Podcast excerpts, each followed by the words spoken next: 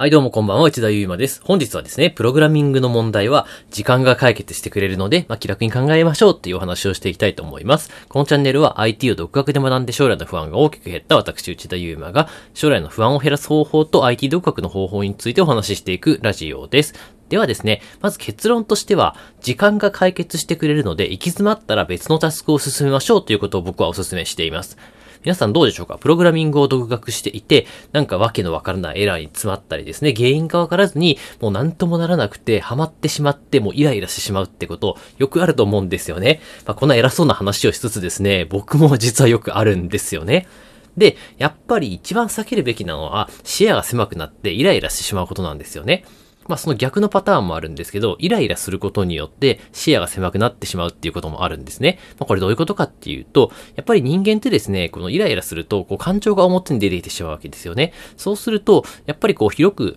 目線を取るっていうことができなくなってしまって、本当に実は落ち着いて考えたら簡単な原因だったのにそれが見つからないっていうことがよくあります。なので、できるだけ問題っていうのは先延ばしにしましょう。そうするとですね、実は、こう、例えば翌日、僕よくあるパターンなんですけど、まあ、翌日ですね、寝て起きてフレッシュの頭で考えてみたら、まあ、突然解決策を思いついたりですね、原因がすぐに見つかって、そして解決につながったりっていうことがよくあったんですよね。で、そうしてる間って、やっぱりこう、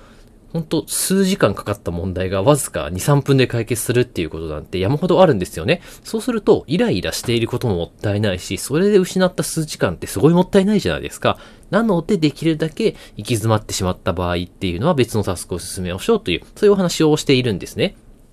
でですね、まあ、普通問題を先送りっていうとなんか悪いイメージがあると思うんですけど、プログラミングに関してはむしろ逆なので、先送りが悪いことではないです。悪いことと考えないでください。なので、ここで特に一番大切なのっていうのは、何かこうアプリを開発したりですね、独学で勉強していたりするときに、別のタスクをあらかじめ用意しておくっていうことが非常に大切なんです。やっぱりあらかじめ準備しておかないと、ちょっとハマってからですね、イライラしてしまった後まで別のことを考えてもうまくいかないので、あらかじめ、まあ、複数タスクを僕の場合は用意しておきます。で、これがうまくいかなかった場合は、こっちのタスクやろう。で、その場合は、またですね、そのタスクうまくいかなかったら、ちょっと休んで明日やろうっていうふうにも僕はですね、あらかじめ行動を決めています。まあ、この行動のことを if 前プランニングって言ったりするんですけど、もしですね、if はもしなんですけど、もしホニャララだったらホニャララをするというようなものに当てはめて行動をすると、例えばもし、タスク1でハマってしまった場合はタスク2をやろう。タスク2でもハマってしまった場合はタスク3をやろう。それでもどうしても気分が乗らなかったりしたらもう寝ようっていうふうに僕はもうあらかじめ決めているんです。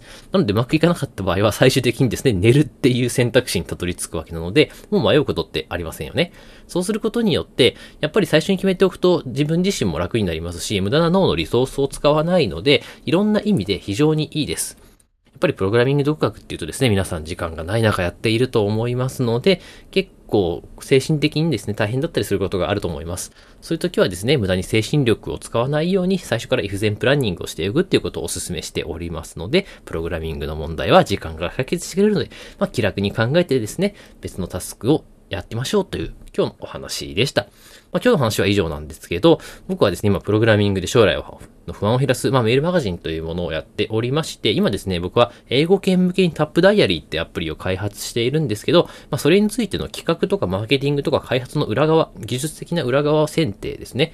あ、裏側選定というか、技術的なことをですね、どういった背景があって、今ですね、